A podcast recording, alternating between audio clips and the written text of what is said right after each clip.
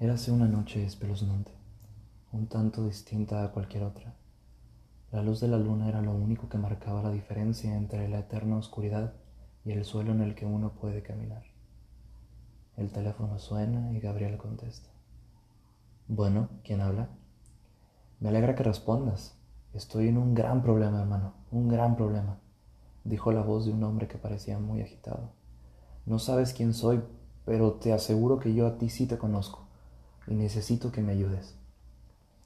De pronto, aquel hombre colgó y Gabriel no pudo dejar de sentirse petrificado por aquella inesperada llamada. Asustado, no pudo evitar darle vueltas en su cabeza. Existían infinidad de posibilidades. ¿Quién habría sido aquel hombre? ¿Cuál será su problema? ¿Será un número equivocado? ¿Cuál sería el fin de su llamada de auxilio? Cuando decidió dejar el asunto pasar, como por arte de magia el teléfono vuelve a sonar. Diga, responde Gabriel con voz temblorosa. Hermano, estoy en un grave aprieto, también te están buscando. Gabriel, sofocado por el miedo, responde, deja de molestar, idiota, y no sé qué carajos me estás hablando. Oh, hermano, lo sabrás en cualquier momento. Comenzó a escucharse el golpeteo de gotas en el suelo.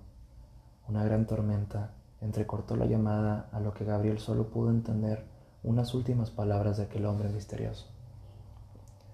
Necesitas venir a buscarme. Sabrás de lo que hablo cuando lo veas. La llamada fue interrumpida por aquella lluvia tan intensa, en cuanto un rayo causó cortocircuito en el alambrado de luz, dejando oscura todo el vecindario donde Gabriel residía.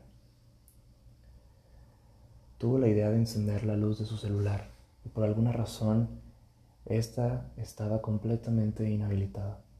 Buscó sus cerillos para encender una vela, pero obtuvo el mismo resultado. No pudo encender el fuego. Pasaba el tiempo, el cual tampoco tenía idea de cuánto, ya que todos los relojes marcaban las dos en puntos y movimiento de sus segunderos. Cálmate, Gabriel. Este es un producto de la mismísima casualidad. Ya vendrá la luz. Se asomaba por la ventana y la tormenta no cesaba. La luz jamás llegó y comenzó a sentirse cada vez más angustiado. Sentado en el sofá del recibidor con piernas temblorosas, una opresión en el pecho y la dificultad para respirar lo agobiaban. Después de un rato transcurrido, o al menos la sensación de ello, se armó de valor, se colocó un impermeable y decidió salir a averiguar lo que pasaba. Caminando por las oscuras calles de su colonia, se dirigió a la caseta de la entrada, donde se percató que no había nadie. ¡Carajo! Se suponía que el guardia estuviera aquí.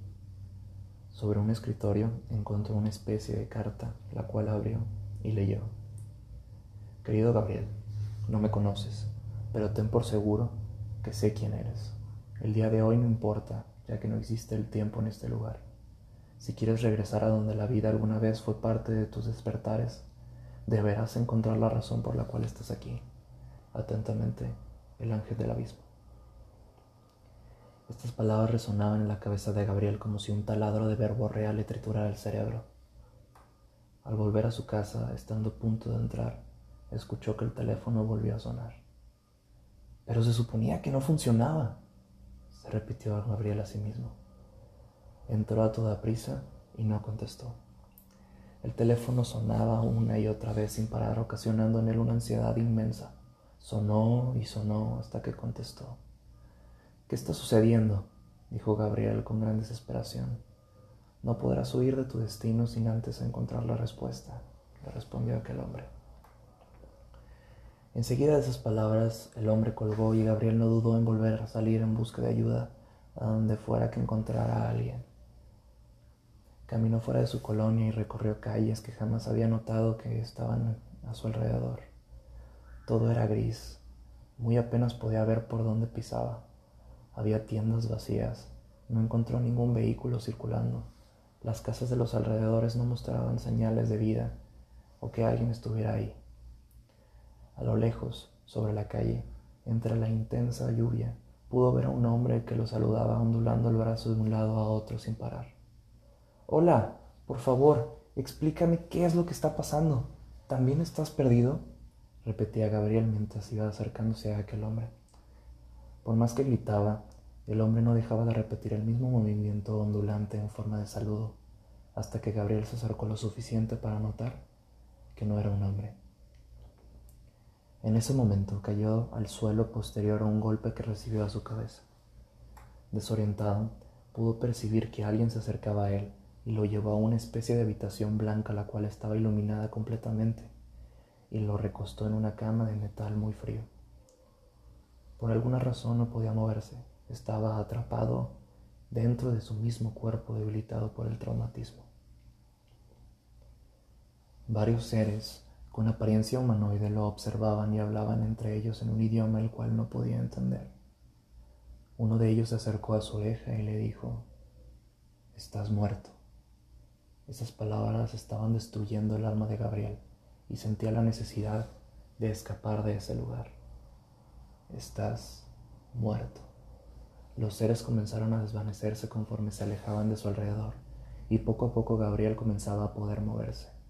Al poder reincorporarse, corrió a la puerta y en ella encontró una nota pegada que decía, ¿qué vas a hacer?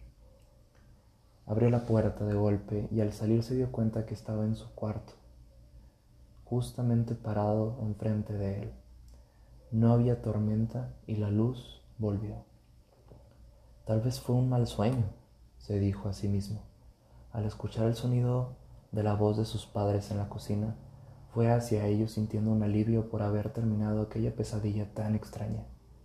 ¿Qué te pasa, Gabriel? preguntó su padre al verlo algo agitado. Tuve un mal sueño, uno muy intenso, pero en realidad nada. Nada malo, ¿eh?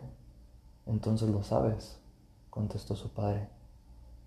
Ah, ¿Y qué es lo que se supone que debo de saber? preguntó con perspicacia. Que estás muerto.